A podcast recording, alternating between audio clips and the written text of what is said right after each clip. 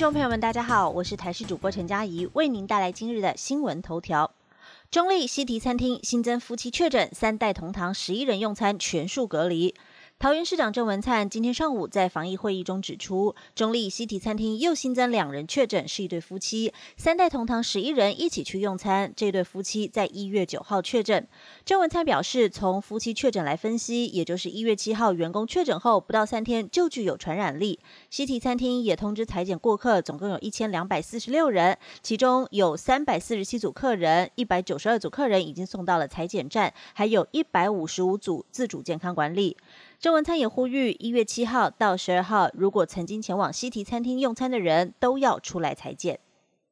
另外，受到西提群聚波及，桃园东安国中停课两天，裁剪结果出炉。桃园市教育局指出，在东安国中学生裁剪的部分，确定结果是阴性，十七号正常上课。由于有一名确诊西提餐厅的顾客家人就读东安国中，校方在十五号预防性停课一天，十六号因为裁剪结果还未出炉，所以持续停课。而教育局今天上午透过通讯软体表示，东安国中的学生裁剪结果出炉，全部都是阴性，所以明天校方会正常恢复上课。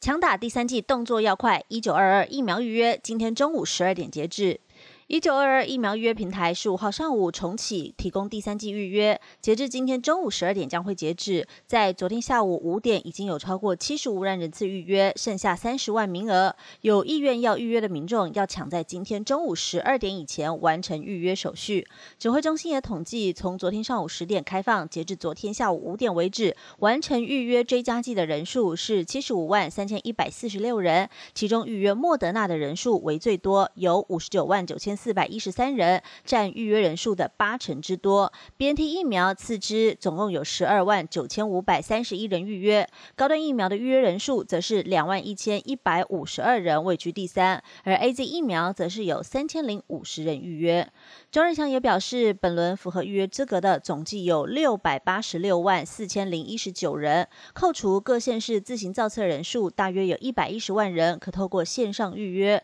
推估大约目前有三十多万剂。疫苗可供民众预约，呼吁符合资格民众赶快完成预约手续。来关心天气，明天开始要变天，雨下一个礼拜，北部湿冷，下探十四度。在今天，环境偏东风，各地清晨偏冷，但是白天的温度都较为暖和。西半部日夜温差大，各地低温十三到十七度，沿海空旷地区还有山区靠平地的地方，温度可能会再低一点。而气象局也表示，今天白天跟昨天天气相当类似，高温来到二十到二十二度。在北台湾下半天云量逐渐增多，傍晚甚至有降雨的几率。而明天受到了锋面通过以及东北季风南下的影响，水汽增加，在北部东半部地区未来一个礼拜容易降。雨，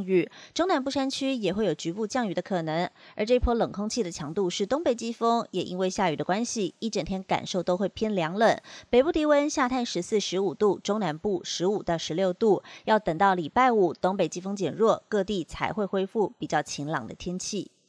国际消息来关心，东加火山爆发，炸出蕈状云，日本发布海啸警报，民众匆忙逃离。太平洋东加王国一处海底火山这两天大规模爆发，南太平洋国家包括了纽西兰、澳洲已经发布了海啸警报。日本在礼拜天十六号清晨也对冲绳发布了海啸警报之后，又针对岩手县发布海啸警报，呼吁当地民众要立刻逃往高处避难。而在美国夏威夷州以及美国本土西岸、加拿大卑诗省沿岸也都发布了海啸预警，建议民众前往高处远离水域。截至台湾时间今天清晨七点半，日本气象厅把奄美大岛还有土格利群岛的海啸警报降低为提醒民众注意的海啸注意报，目前只剩岩手县暂时维持红色海啸警报，其他地区都降格为海啸注意报。以上新闻由台视新闻编辑播报，感谢您的收听。更多新闻内容，请您持续锁定台视各界新闻以及台视新闻 YouTube 频道。